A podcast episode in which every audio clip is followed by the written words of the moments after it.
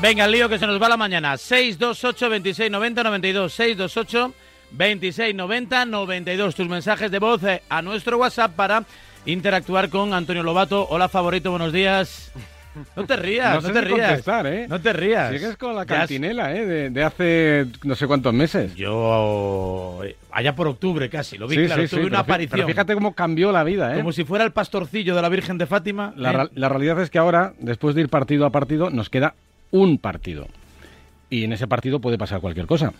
Mira lo que pasó en el último, con el Osasuna, que jugamos muy bien, pero Mira. estábamos fuera, ¿eh?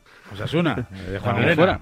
Así quería que queda uno con Valladolid. Quería cuervos y te sacarán los ojos. hay que ser deportivo y Osasuna jugó, tuvo mucha suerte porque tiró una vez a puerta y marcó gol. O sea, lo, normal es que ese partido. te he dicho hola. Muy buenas, muy buenas. Saludos cordiales. Pero, pero que lo normal es que ese partido al descanso y hubiera ido ganando el Atlético de Madrid 3 o 4-0. Pero no pasó. Pero no pasó. Es decir, que por eso, por eso digo que queda un partido, esperemos al 90 y a ver qué ocurre. Pero dime la verdad, ¿estás ahora confiante? que diría Cristiano Ronaldo o estás acojonado? Mira, estoy eh, confiado en que van a salir los jugadores que salgan a dejarse la, piel, la vida, el alma. Se van a dejar lo que tengan, como han hecho en casi todos los partidos de, esta temporada. Eh, pero también soy consciente de que hemos jugado quizá los dos mejores partidos de toda la temporada, los dos últimos, y hemos sufrido un montón al final. Con lo cual, queda un partido, el Valladolid todavía está en fases de descenso, mm, no hay que menospreciar a ningún rival, como decía Luis Aragonés, aquí el más tonto te hace un reloj de madera que además camina, eh, así que vamos a esperar. Qué mentalidad de Fórmula 1, está, está a punto de decir que puede salir un safety car en cualquier momento, ahí alguien, ¿no? Puede llover, puede... y nos cambia y, nos forma el, lío. En cualquier caso, sí parece, ¿no? Que el, que el Atleti ha mejorado mucho. Casualmente, cuando más lo necesitaba, ha jugado el mejor fútbol ¿no? de la temporada, o por lo menos ha recuperado el buen fútbol ¿no? del arranque de campaña. Sí, yo creo, que nos afectó mucho ¿no? toda la oleada de COVID-19, algunas lesiones. Ahora más o menos estamos casi todos, o sea, están casi todos ahí recuperados, nos falta Lemar, pero bueno, yo creo que muchos jugadores han, reaparecido ¿no? y, vuelven a estar en, altos niveles. Incluso los que no estaban eh, empiezan a, dar destellos, ¿no? con lo cual, bueno, mucha confianza. Le damos le damos las gracias a Tebas por adelantar la jornada, ¿no? Ostras, me ha hecho un favor de muerte, ¿eh? porque el domingo me venía fatal. Me venía fatal porque no lo podía ver, ¿eh? Tenía uf, la carrera, el post, madre mía. Pero no, llegaba. ¿Serías capaz de poner en el monitor una televisioncita pequeñita o no? Eh, no. Eh, cuando estás en lo que estás, no, no puedes. Y además, tengo suficiente adrenalina con la Fórmula 1 como para meterme un extra, ¿no? No, no, sería sobredosis de adrenalina. Sí, porque además los que siguen la Fórmula 1 son muy puristas como para decir que no me invada aquí a otro deporte, no pero yo me imagino a Pedro tirándole chinitas.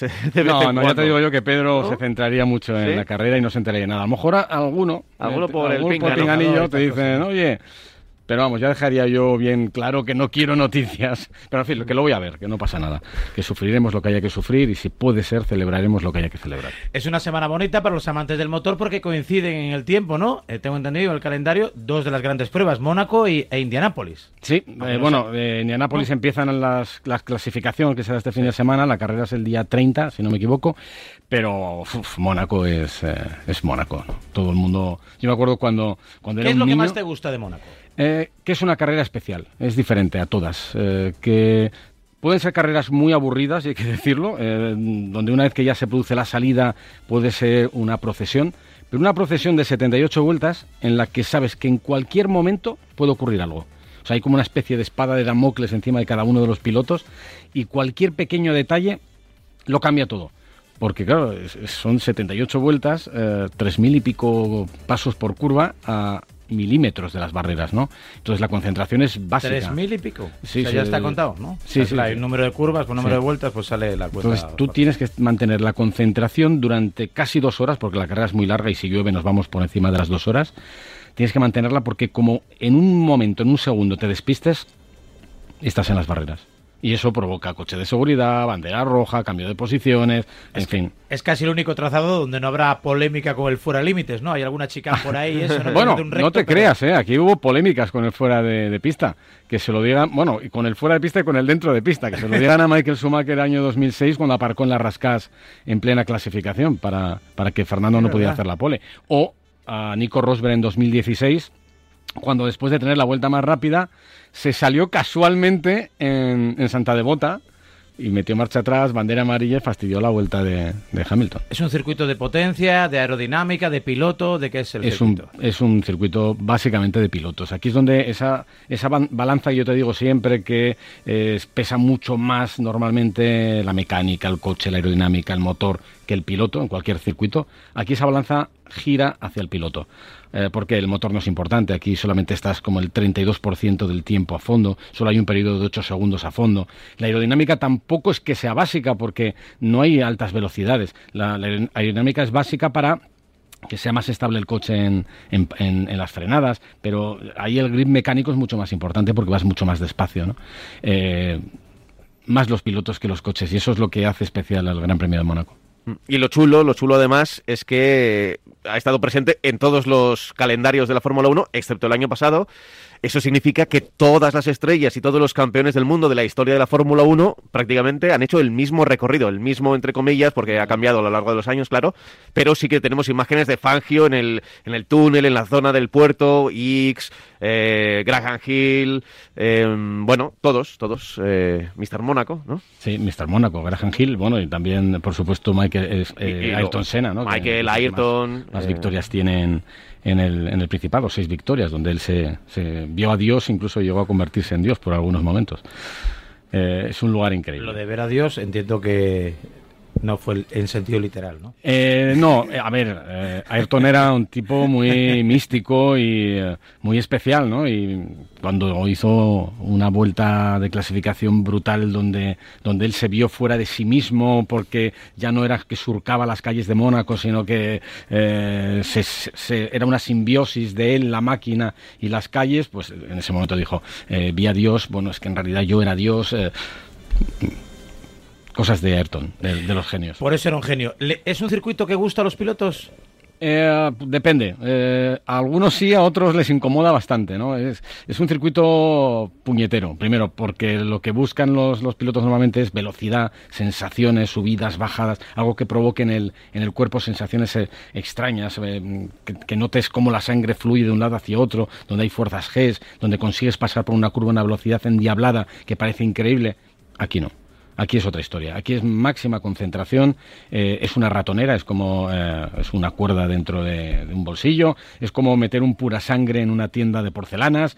Es decir, tienes que controlarlo todo. Eh, ser muy es cansado, entiendo, ¿no? es agotador es agotador porque nunca paras. Eh, es que todos son curvas, no hay nada recto. Eh, entonces es un, poco pesadilla. Pero a algunos pilotos les encanta, les gusta. Mira, el caso de Carlos Sainz le gusta mucho eh, en Mónaco.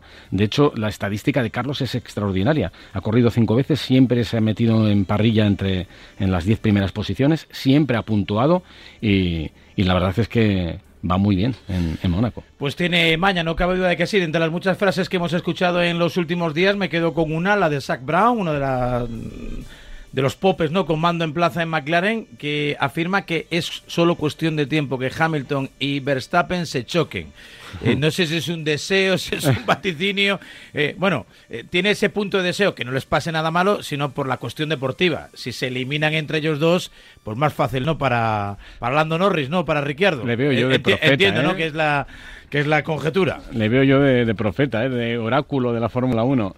están, siempre muy juntos, ¿no? Están luchando. Pero fíjate el otro día en Barcelona lo listo que fue Luis Hamilton. A ver, listo. lo agresivo que fue Verstappen, que cuando le gana la posición y le tira el coche en la primera curva, eh, Hamilton podría haber aguantado con el pie en, el acelerador. Pero el tío que ya eh, tiene una experiencia grande dijo, buf, si no levanto, nos la metemos y levantó. Dice, ya veremos más adelante si le puedo adelantar. Y le adelantó. O sea, consiguió por estrategia y eh, ganarle la partida. Sí, eso ha, ganado también Hamilton con el paso de los años. ¿eh? Sí, el, Hamilton de hace 10 años sí, mm, probablemente hubiera, bueno, hubieran saltado piezas por los aires. Como Verstappen ahora, ¿no? O Verstappen igual hace uno o dos años que era también ingobernable. Eh, por cierto, vamos a ver Verstappen en Mónaco. Nunca ha subido al podio. Nunca. Eh, ha tenido serios problemas, eh, grandes accidentes. Me acuerdo el de 2015, su primer em, Gran Premio de Mónaco, que se pegó un galletón tremendo en Santa Devota. Y el año pasado tampoco le vino la cosa muy bien porque le metieron 5 segundos de, sanción por un unsafe release en, el pit stop con, botas. Vamos a ver, nunca, nunca ha estado en el, podio, no conoce a la familia Real Monegasca, a ver qué, a ver qué ocurre. Oye, ¿y lo de ir a los yates, eso qué pasa? ¿Cómo, cómo funciona ese tema? bueno, si tienes un yate lo tienes fácil. Si tienes pasta y dinero para pagar el amarre y, y Porque es un poco, ¿no? La otra gran imagen, ¿no? Lo que se ve dentro del asfalto y alrededor del asfalto, que casi todo es yate, ¿no? A ver, eh, lo del asfalto evidentemente es lo que nos llama, ¿no? Es, la razón de ser del Gran Premio de Mónaco. Pero ¿Va a poder asistir público de una u otra hay, manera? hay público, pero muy controlado, eh, mucho menos que, en el pasado, obviamente no, no al 100%, con muchas limitaciones. Lo que no sé es cómo estará el parque, el, muelle de, barcos gordos. Para los atraques. Claro, no sé cómo estará. Pero bueno, era una historia que, es divertida en Mónaco, ¿no? En, Mónaco la, la, parte también curiosa del Gran Premio es que el jueves tienes actividad, el viernes no, y entonces el viernes lo que hay son fiestas. Y el sábado, después de la actividad, también hay fiestas. Pero, ¿cómo no estamos ahí nosotros? Bueno, luego estás y te. A ver, en nuestro, de nuestro pelaje, ¿eh? pero no estás en las fiestas, estás currando como un idiota. Siempre hay alguien que te invita. Bueno, yo fui una vez a una. Yo fui una vez a una que. Miento, fui una vez, fui dos veces a una. Eh, estuve una vez en el barco de Vijaimaya, que nos invitaron. Barquito, eh, ¿no? ¿Qué, ¿Quién es ese hombre? Vijaimaya era el antiguo propietario de Force India, actual. bueno, ahora es Aston Martin, antes era Racing Point. Bueno, un multimillonario indio metido ahora en problemas con la justicia. Eh, eran creo que 100 metros de eslora de barco. O sea, como un campo de fútbol. Sí, competía con otro eh, multimillonario indio. Entonces competían cada año a ver quién tenía el barco más grande. Entonces, si uno compraba el de 100 metros de eslora, al año siguiente el otro fabricaba, fabricado uno de 110. Bueno, me metieron ahí, fuimos ahí primero a grabar porque nos decían que iba a haber famosos, que iba a haber pilotos de Fórmula 1. No hubo famosos, no hubo pilotos de Fórmula 1, pero estábamos ahí, eh, me acuerdo Bernabé Domínguez, que era mi operador de cámara, y dijimos, caramba, estamos aquí, no viene nadie, no tenemos que grabar, eh, vamos a pedirnos una, copita de champán. Entonces te ves en un barco impresionante, eh, viendo el escenario de las calles de Mónaco enfrente de ti, del puerto, y dices, ¿cómo vive esta gente, no? ¿Cómo vive esta gente? Es otro rollo. Hemos nacido para eso, Juan Arena, no para estar aquí picando piedra. Te digo, un barco no, no hemos nacido para eso, Raúl. la verdad es que no. Me sentía muy fuera de, muy fuera de mi ambiente. El otro día leí que... rápido, te, te, acostumbras rápido. Un barco de esos está en unos 500 millones de euros. Pues seguramente. Y bueno, más el mantenimiento. Igual, un poquito más grande era el, que te digo yo, pero, pero sí, con su helipuerto y con sus. Los gastos de atraque, incluido, claro. En fin, etcétera, etcétera. 10 y 27, 9 y 27 en Canarias. Se acumulan los mensajes. Venga, al lío, consultorio, pasa revista en la víspera del Gran Premio de Mónaco, Fórmula 1 edición 2021. Buenos días, Radio Marca. Una pregunta. ¿De verdad la Fórmula 1 necesita un piloto como Mazepin, por mucho dinero que traiga? sí. Bueno, la verdad es que ha habido muchos mazepines a, lo largo de la historia de, la Fórmula 1.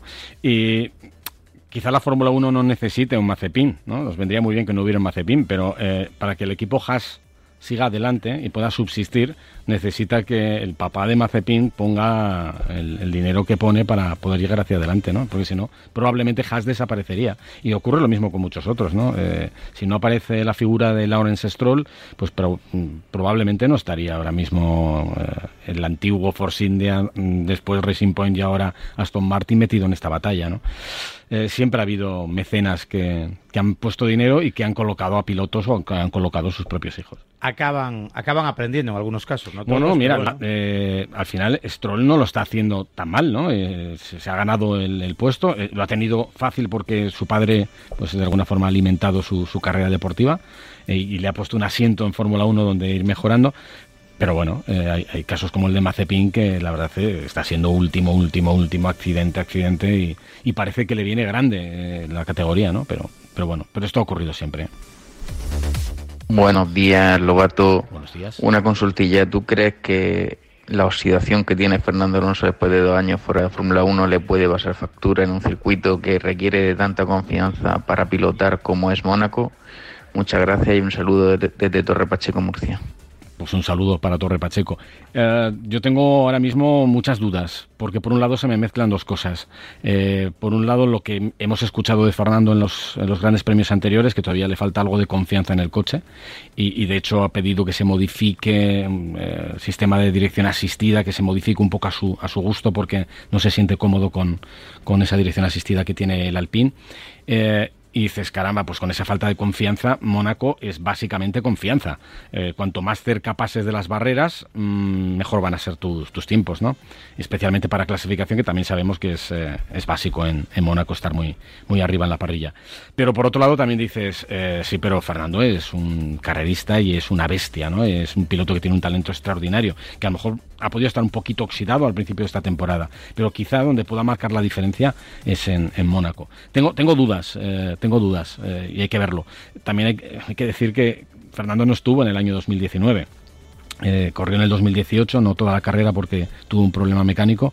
Tampoco estuvo en 2017, es decir, que le faltan vueltas eh, en los últimos años en, en las calles de Mónaco. Pero mmm, nunca desconfiemos de, de Fernando, nunca pensemos que, que no va a adaptarse porque es una máquina de adaptarse, aunque ahora le esté costando más. Eso seguro. Un pequeño alto en el camino, más que alto, un pequeño paréntesis, que no se lleve ningún susto Lobato, pero pide paso Pablo López con Cuidado. última hora a propósito del Atlético de Madrid. Ay, a lo Dios. mejor es buena, a lo mejor es buena. Pochi, buenos días.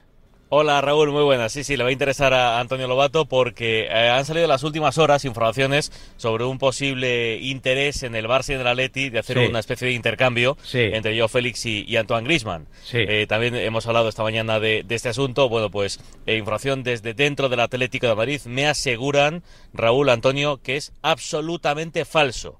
Que el Atlético no tiene la más mínima intención de meter a, a Joe Félix en ningún tipo de intercambio y tampoco tiene ninguna intención de repescar a Antoine Grisman, básicamente por dos motivos. Primero porque confían en que Joao Félix va a ser su abanderado futbolístico hmm. durante muchas temporadas y segundo porque Antoine Grisman cobra muchísimo más dinero que Joao Félix y tendría que reducirse el sueldo una barbaridad para estar en los parámetros eh, asumibles para el Atlético de Madrid. Así que esa es la noticia, esa es la información. Raúl, Antonio, eh, el Atlético no se plantea en ningún momento ni en ningún caso ese posible intercambio, ningún interés en que vuelva Antoine Griezmann y ningún interés en que se vaya Joao Félix. ¿Te satisface? Sí. Sí. sí. Yo quiero, yo quiero ver a Joao Félix eh, exprimido por eh, Simeone y que le, le haga el jugador ole, que Antonio, tiene dentro. Ole Antonio. No, no le saca eh, zumo. Ole Antonio. Sí, ole Antonio, pero no le saca zumo. Dos añitos no, no. y medio paso. Vamos a ver, pero vamos a esperar un poco más. Si no puede, entonces sí que le den boleta. Pero que vuelva Grisman, o con todos mis respetos para Grisman, que me parece un pedazo de futbolista y que en el Atlético se convirtió un poco en el talismán de la afición y toda la afición se volcó con él. Pero creo que no se portó demasiado bien con nosotros.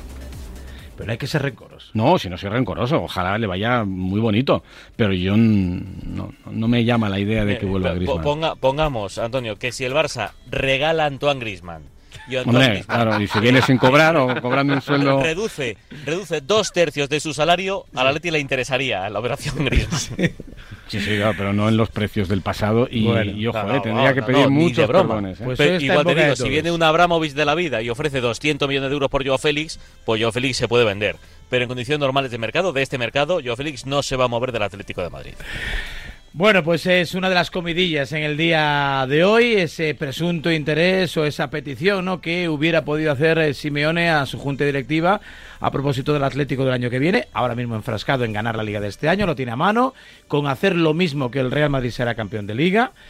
Eh, y luego pues ya veremos si viene Joao Félix, si se queda, si viene Griezmann, si se queda, a ver qué pinta tiene el equipo que seguirá dirigiendo, ¿eh? salvo sorpresa, Diego Pablo Simeone, porque eso sí que no se contempla, ¿no? Que abandone la nave el principal apóstol rojiblanco. Gracias, Pablo. Un abrazo, señores, hasta ahora. Venga, seguimos. Tiempo de consulta, que se nos va la mañana. 628 26 90 92. Todo el mundo quiere hablar con Lobato y a ser posible de Alonso, de Sainz y de Montecarlo. Buenos días, Radio Marca. Raúl. Sí. Lobato, una preguntita. ¿Has oído hablar o has visto al hijo de Juan Pablo Montoya?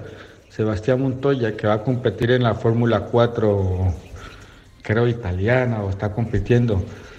Lo he visto y no sé, pero ese chico tiene futuro, ¿ah? No sé si lo has visto, ¿vale? Buen día. ¿Qué tal? Buenos Buena días. idea. No sabía ni Eh, que tenía un hijo. Sí, sí, tiene un hijo. Eh, estaba dentro de los jóvenes pilotos de, de la Academia Ferrari y este año ya no está.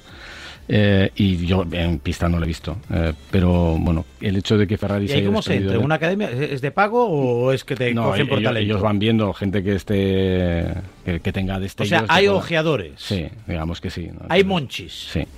En la Fórmula 1 hay un monchi que va al Gran Claro. Premio de Velocidad de México. Claro, o de tú, tú Colombia, vas viendo, a ver, toda esta gente empieza en el mundo del karting eh, y a partir de ahí van subiendo, incluso desde el mundo del karting van colocándolos, ¿no? Y van, van probando. Entonces es igual, está el, progra- el programa de, de- de la Ferrari Drivers Academy, estaba el programa de jóvenes pilotos de Red Bull, casi todos los equipos tienen programas de jóvenes pilotos. El más famoso era Red Bull y estaba un poco descafinado últimamente. En cambio, sin em- eh, Ferrari está funcionando a, a, a lo bestia. O sea, tenía a Mick Schumacher, tiene a Schwarzman, eh, tiene a Ilot. eh, Leclerc salió tiene- de- Bueno, Leclerc salió por ahí, Bianchi estaba ahí. eh, es una cantera que ahora está funcionando muy bien. Entonces, cada año tienen jóvenes pilotos, más, más jóvenes todavía, que están, digamos, todavía en fase de más desarrollo. Y dentro de eso, eh, si no recuerdo mal, el año pasado sí estaba eh, el hijo de Montoya y, y este año, cuando renovaron los nombres, pues ya no estaba. Venga, mensajes. Lobato responde. Buenos días, Antonio. Buenos días, Raúl. Buenos días. Eh, una pregunta. Eh, ¿Los neumáticos de lluvia extremos e intermedios que viajan de un gran premio al otro por las dudas son siempre los mismos?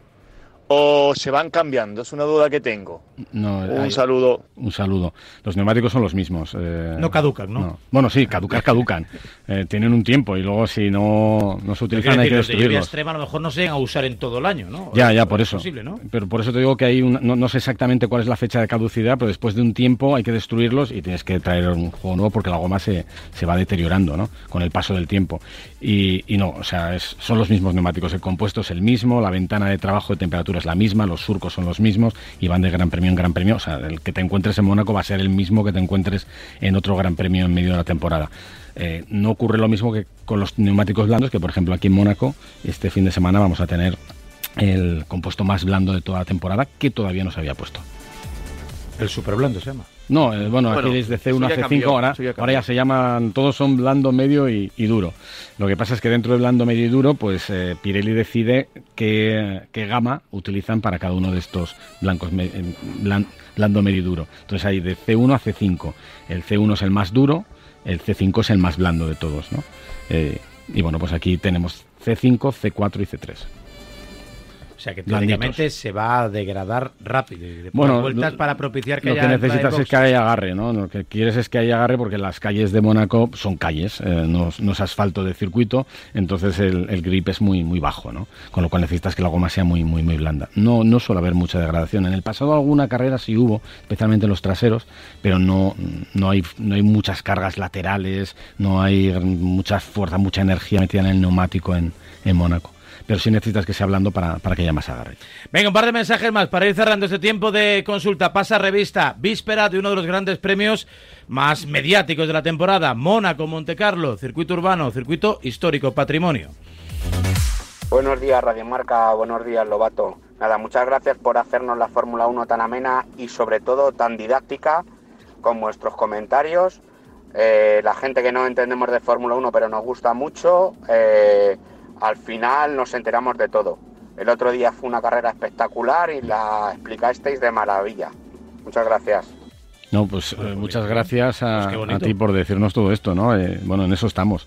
También a- al final eh, hay que saber rodearse de, de- de gente que, que sabe, ¿no? Y, yo durante toda mi, mi- mi carrera en Fórmula 1 he tratado de tener a los mejores junto a mí y ahora tenemos a los mejores, ¿no? O sea, meterte en una cabina con Pedro de la Rosa y con Tony Cuquerella, pues ¿qué quieres que te diga? Por un lado es un reto, ¿no? Porque tienes que estar a la altura, pero por otro lado también es eh, como subirte a un trampolín con dos redes, ¿no? Eh, sabes que si rompes la primera red, que no la vas a romper, tienes la segunda. Pues esto es lo mismo, ¿no? Pedro es buen comentarista, ¿eh? Eh, lo veo un poco como a Curretja, que también me, me Sí. encanta. Me parece que tiene. Es un tipo que cae simpático, que cae bien. No, no le veo yo enemigos ni que genera antipatías. Es siempre constructivo, siempre le ve ese toque. ¿No? Cuando tiene ese minutito que se pone serio que tiene que dar un palo, No pues da. atiza. O sea que no, no, en ese sentido tiene independencia, ¿no? Para, bueno, dentro de unas mínimas normas de cortesía, pues él lo suelta. Y me parece que tiene precisamente eso, ¿no? Que es alguien realmente pedagógico, ¿no? Me, Mm. me gusta, me gusta. Sí, cae, cae muy bien en el paddock, Pedro. El otro día además fue casi viral la imagen en la que Pedro fue a hacer las entrevistas después de la clasificación, fue, ¿verdad? Sí, después de la clasificación. Y había hecho la pole Luis Hamilton, y Hamilton, que siempre en ese parque cerrado suele ser un tipo serio, de repente le vio y dijo, "Hombre, Pedro. Pedro, y Fue dice, como el de "Estás- Almodóvar, ¿no? dice, Como Penélope Cruz como Almodóvar, Casi, ¿no? Más casi. o menos. Y dice, estás envejeciendo bien. y al pobre Pedro le estaban, claro, está hablando con el realizador de la Fórmula 1 de la, re- de, la, de la señal internacional, ¿no? Entonces a Pedro le dicen, no le hables, no le hables, espera, espera, no estamos en directo. Y estábamos en directo. Y entonces el pobre Hamilton decía, pues sí, estás envejeciendo bien. Y el otro, "Mm", haciéndole con gestos con la mano, espera, espera. Y, y la verdad es que fue muy cariñoso Hamilton, fue muy bonita la, la escena y, y fue muy divertido también el rótulo que todavía pesa sobre él porque le pusieron Paul de la Rosa y está vacilándole todo el mundo con lo de Paul de la Rosa. No, Pero recordamos que en 2007, cuando, cuando Alonso ficha por McLaren, durante, durante la pretemporada... la- Porque ya llaman Paul, perdón, será Peter. ¿Eh? ya, pero le pusieron Paul. Le pusieron Ah, Paul. le pusieron Entonces Paul. todo el mundo le vacilaba, le llamaba Paul. Paul. Pe- Pero que hubo ahí como una especie de duda, que yo creo que era una duda más de- dentro de la afición española que otra cosa, de si McLaren tenía que elegir al joven Hamilton o apostar por un Ah, ticket de, de dos Españoles, españoles y tal, ¿no? Y se lo dijo Pedro, ¿eh? En, el- en la entrevista en directo le dijo, caramba, eh, me acuerdo en 2007 que yo estaba contigo en Bahrein entrenando y yo, yo sabía que eras bueno, pero no pensé que pudieras ser tan bueno, así que me alegro de que me quitaras el asiento. Y, y Hamilton se reía. Pues la verdad que se lo merece. Venga, dos mensajes más, 10 y 49 y 40 en Canarias. Racing Lobato aquí, a todo trapo, pisando a fondo, dándole gas. Buenos días, Radio Marca. Eh, Antonio, eh, si todos estamos de acuerdo que lo mejor de Mónaco son las barreras, ¿no sería posible coger cualquier circuito y ponerle barreras al lado de los pianos? Estaría más emocionante. Oh. Bueno, eh, a ver, hay más circuitos que tienen barreras al lado, ¿no? De, de la pista. Mira Singapur y también es un gran premio Bueno, espectacular. sí, Canadá es una mezcla porque tiene sí. partes donde el- los guardarraíles están muy cerca, con una pequeña diferencia, además en Canadá, que es que se va bastante más rápido. Y en Singapur también. Pero los ¿no? urbanos, sí, los O urbanos. mm, Azerbaiyán. Mm. El de Bakú también es bastante muro. parecido, ¿no? Ahí. Y- y- Bueno, se pasa por una torre, ¿no? Sí, sí, de todas formas, también hay que decir, eh, a ver, en Mónaco la velocidad media es bastante más baja que en cualquier gran premio, pero eh, si tú cojas la- si coges las normas de seguridad que, que aplica la Federación Internacional a cualquier circuito, y, y eres absolutamente objetivo y coges Mónaco, no se podría correr una carrera en Mónaco nunca, pero nunca, porque, ostras. Ya lo dijimos, es, es una excepción dentro es del reglamento. sí, es una, una gran excepción, histórica excepción, pero... Incluso en, en cuanto a longitud, número de vueltas. En todo. eh, en Canon que pagan porque se todo. dispute Es ahí. más corto, Seguridad. el- es el más corto, claro, corto, Son tres- 300 algo. Y, a ver, por norma, eh, una carrera de Fórmula 1 tiene que superar los 305 kilómetros. Tienes que dar las vueltas necesarias para superar 305 kilómetros. Pero claro, en Mónaco no. Eh, creo que la distancia son 200 y poco, porque eh, ya con 200 y poco, si hay algún coche de seguridad o si llueve, superas con creces el límite de dos horas. Entonces, hay una excepción porque aquí la distancia es mucho más corta. Lo que hace la pasta, ¿eh? Curiosidades que tiene Mónaco. Y el glamour, claro que sí, esos barcos atracados que nos llaman siempre tanto la atención. El último, último mensaje para cerrar este tiempo con Antonio Lobato, la Fórmula 1, aquí en el Prime de Radio Marca. Buenos días, Radio Marca. Buenos días, señor Lobato.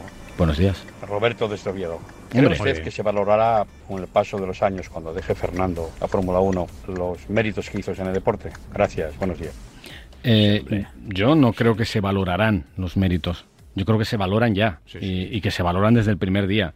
Que haya determinados eh, grupúsculos antialonsistas que, que dan mucha caña y que tratan de, de infravalorar lo que ha conseguido Fernando, a ver, eh, yo creo que es un poco fruto de, no sé, de la animadversión, del odio, de, la antipatía que puedan tener o sentir por, por él. Pero deportivamente hablando y siendo simplemente objetivos, creo que nadie puede dudar. Primero porque es un, es un piloto que, ha ganado dos títulos mundiales, eh, que ha hecho historia en la Fórmula 1, que acabó con un periodo de tiempo de dominancia de- de Michael Schumacher y de Ferrari. Y segundo, porque independientemente de los títulos, que claro, si lo compara solamente el factor numérico, dices, "Pff, claro, dos, es que hay mucha gente que ganó tres, es que hay algunos que ganaron cuatro, algunos ganaron cinco, incluso ahora hay uno que puede ganar ocho. Pero eh, seguro que si tú vas al paddock y preguntas a los gurús y a la gente realmente importante de este negocio de ahora y de antes, y preguntas por cinco grandes pilotos de los últimos tiempos o de toda la vida, en muchas de esas quinielas, de esas apuestas, va a estar Fernando Alonso. No por sus números o sus récords que, no existen, no, no hay tanto, no son comparables con los de Vettel o los de Hamilton, pero aportó cosas que quizá Vettel eh, o Michael no aportaron. O sea, ciertas cosas que vimos con, con él eh, eh, no se han visto con, con la mayor parte de los pilotos. Sobre todo porque es muy mediático, muy carismático. Yo creo que ni, ni siquiera Vettel en su momento de máximo esplendor consiguió atraer, atrapar a tanta, tanta gente. Ahora mismo Hamilton, Verstappen creo que tiene mucho Sí. tirón, ¿no? Por, porque es un poco el delfín. Pero aún así Alonso, estando tan atrás como está con Alpine, que no, no, no forma parte tampoco, ¿no? De si a lo mejor estuviera con alguna escudería inglesa y demás, pues tendría todavía más tirón. ¿Tú, tú te imaginas el Pero próximo habla- año? Claro. Que el próximo año Alpine acierte y que Fernando esté en la batalla. Madre y que esté en la batalla con Verstappen, uno con parar. Hamilton, con. Un no parar. Buah, sería- Nos vendría bien. Pues la verdad es que sí. Pero le vendría bien al deporte, no, Sí, no sí. solo a nosotros, ¿eh? le vendría muy bien al deporte. O sea, yo, yo creo que se ha perdido eh, mucho tiempo, mucho valor en el deporte eh, con el hecho de que Fernando haya estado fuera o haya estado en equipos no competitivos. Si, hubi- si él hubiera, se hubiera mantenido en equipos grandes luchando por títulos, la Fórmula 1 hubiera brillado muchísimo más en los últimos tiempos. Dicho queda, 10 y 45, 9 y 45 en Canarias. Solo nos queda en la antesala de que comiencen a rugir los motores, ¿no? Recurriendo Bueno, hoy al hay, tópico. hoy hay ruedas de prensa ya. A las dos tenemos eh, la primera de las parejas, porque ahora asisten por parejas, es eh, Hamilton-Alonso. eh, que es como... Menuda se montó en Ahí. 2007 en Mónaco, por cierto, no quiero recordarla. Todo empezó fue ahí. el ¿eh? comienzo de todo. De Lo todo diría Piqué, ahí comenzó todo. Sí, sí. Ahí comenzó todo. Pues vamos a picar. Estaba primero Alonso y segundo Hamilton y, y en un momento dado eh, eh, McLaren dijo, venga, 1-2, no peleamos.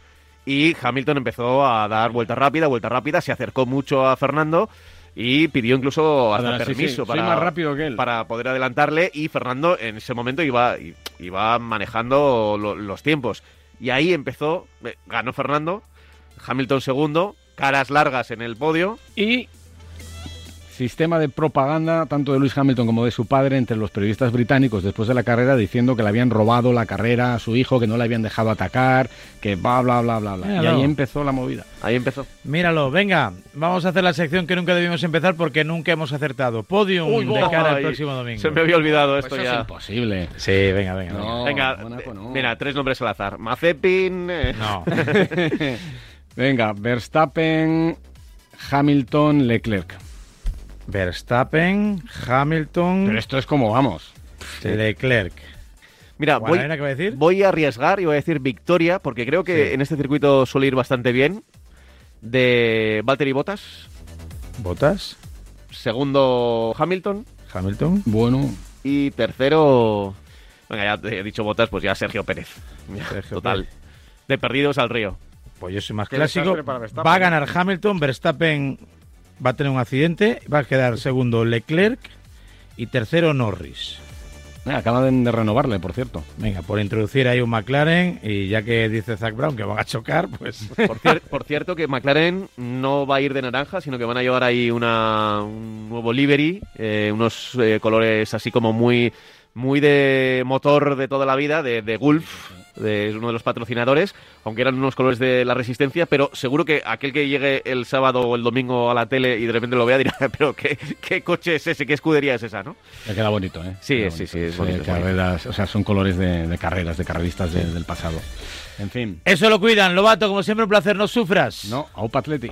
Au Paletti, eh, Pucela madridista, dicen otros. A ver, a ver qué es lo que ocurre. Gracias, Pablo. Chao. No lo pudiste conseguir con Osasuna. 10 y 47, 9 y 47 en Canarias. Enseguida más en A Diario. En Radio Marca,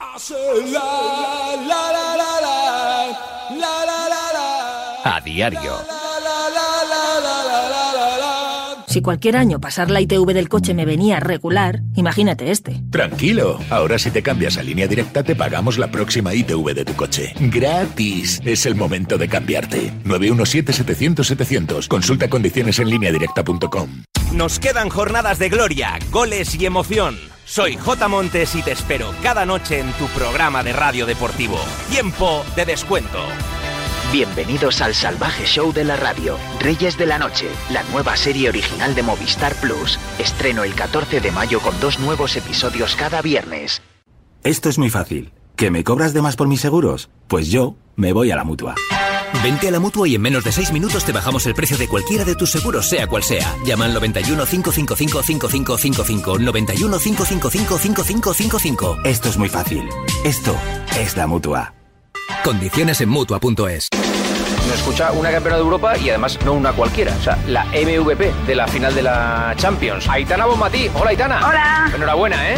Juanma Castaño saca a sus invitados cosas que no le cuentan a nadie. ¿Y cómo era el partido que habéis visualizado? Pues sinceramente, el Chelsea campeón de su liga. Pensábamos un- que sería un partido mucho más igualado.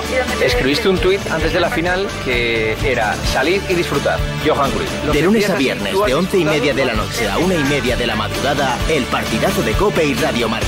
El número uno del deporte. Buenos días. En el sorteo del cupón diario celebrado ayer, el número premiado ha sido 34.352, 34352, reintegro el 3 y el 2. Asimismo, el número de serie correspondiente a la paga, premiado con 3.000 euros al mes durante 25 años, ha sido 34034. Hoy, como cada día, hay un vendedor muy cerca de ti repartiendo ilusión. Disfruta del día y recuerda, con los sorteos de la 11, la ilusión se cumple. Buenos días. Buenos días. En los tres sorteos del triplex de la 11 de ayer, los números premiados han sido Sorteo número 1614, sorteo número 2193, sorteo número 3840. No olvides que comprando Lotería de la 11 colaboras con una gran labor social. Pídele el triplex de la 11 a tu vendedor, también en puntos de venta autorizados o en juegos11.es. En la 11 nos mueve tu ilusión. Que tengas un gran día.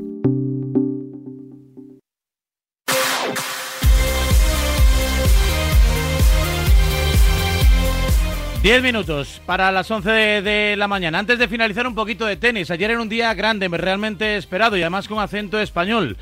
Y se resolvió de la mejor manera. Bueno, los románticos quizá fuesen con Roger Federer, pero los españoles, los que queremos a Pablo Andújar, íbamos con él. Y ganó, sí, ganó. Le aguó un poquito la fiesta a Roger Federer. Si no el más grande, pues uno de los más grandes de todos los tiempos. En su casa, en su vuelta a la actividad aunque sea en tierra batida, preparando, bueno, pues lo que viene en la temporada, que será Wimbledon, su gran objetivo del año, y ya veremos si alguna cosita más. Hola Pablo, buenos días.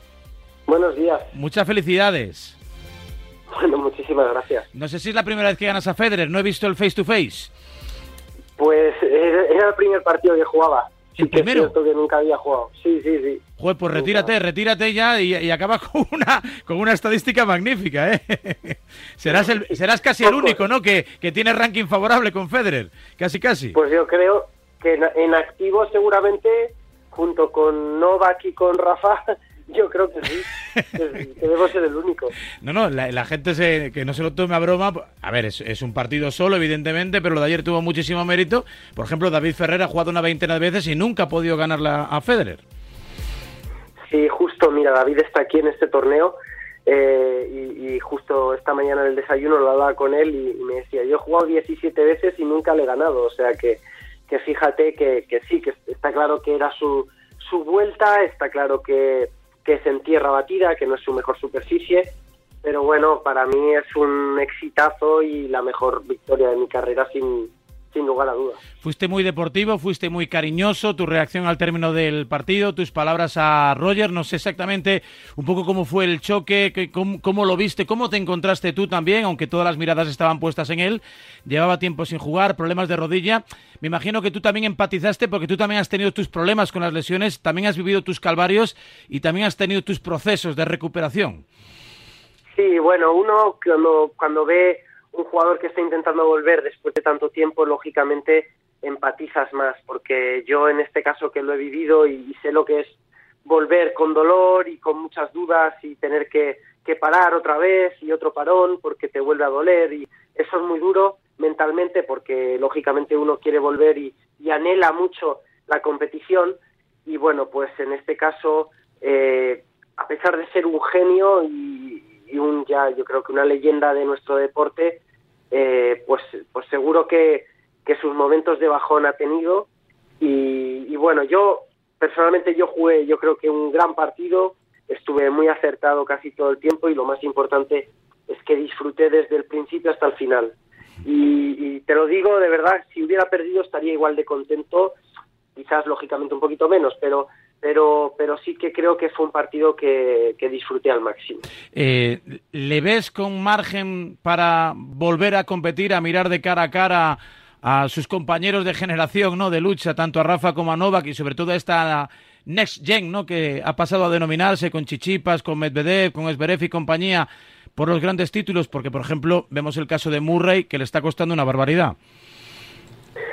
Bueno, a ver, yo creo que Roger está en otro nivel. Estamos hablando de un genio de la raqueta, estamos hablando de un jugador eh, que nunca ha habido en la historia, entonces eh, no podemos subestimarlo. Entonces, eh, sí que es cierto que lógicamente en los primeros días o los primeros partidos les va, le va a costar, como he dicho antes, la tierra batida no es su mejor superficie tampoco, y yo creo que su objetivo, y él creo que lo ha dicho, es Wimbledon, es, es la temporada de hierba, yo creo que ahí sí que puede competir contra contra los contra los más grandes. Yo yo no veo eh, yo no le veo peor. Quizás lógicamente tiene un camino por delante para llegar a, ese nivel que seguro que yo estoy convencido de que si no tiene problemas físicos los va lo, lo va a alcanzar bueno, pues esperemos que los alcances, será bueno para todos y en este caso mi enhorabuena. Dos rondas ya, eh, conseguiste superar en, en la primera al australiano Jordan Thompson, ayer a Federer, ahora esperando rival, juegan Fuxovic y Strikers, de ese partido saldrá tu rival en la tercera ronda y a partir de ahí, bueno, pues eh, a soñar. Eh, Ginebra es un buen torneo, tierra batida antes de que comience la temporada en hierba y me imagino que con buenas sensaciones, ¿no? En este tramo de calendario. Sí, bueno, mira, eh, tuve la mala suerte de que en Madrid eh, me, jugué el último partido y me lesioné en el aductor y no pude ir a Roma. Y esto pues ha sido un subidón de moral porque estaba un poco, estaba jugando bien, me notaba jugando bien y ese parón de una semana pues quieras o no te quita un poco el ritmo de competición.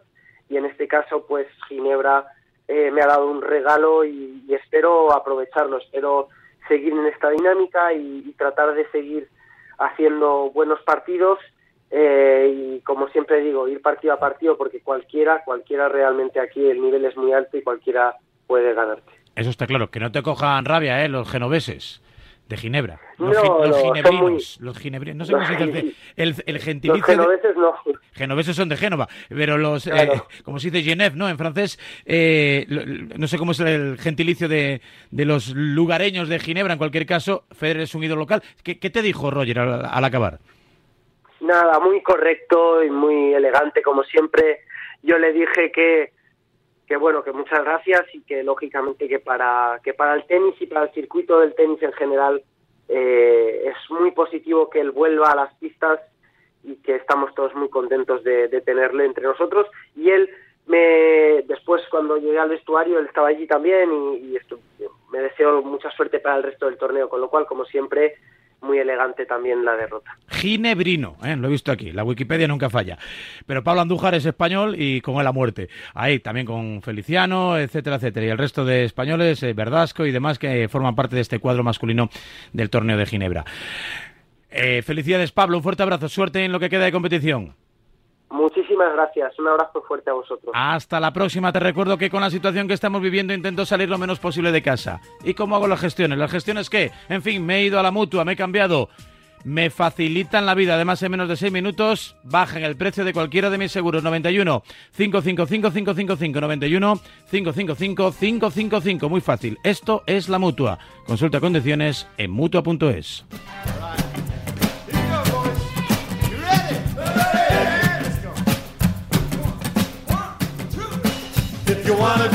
Pues eso, que hemos sido muy happy. Dice Raquel Valero que sí, dice Ainhoa Sánchez que también. Pues no me queda más remedio que obedecerlas, que son las que mandan. Mañana volvemos. Adiós, un saludo, hasta luego.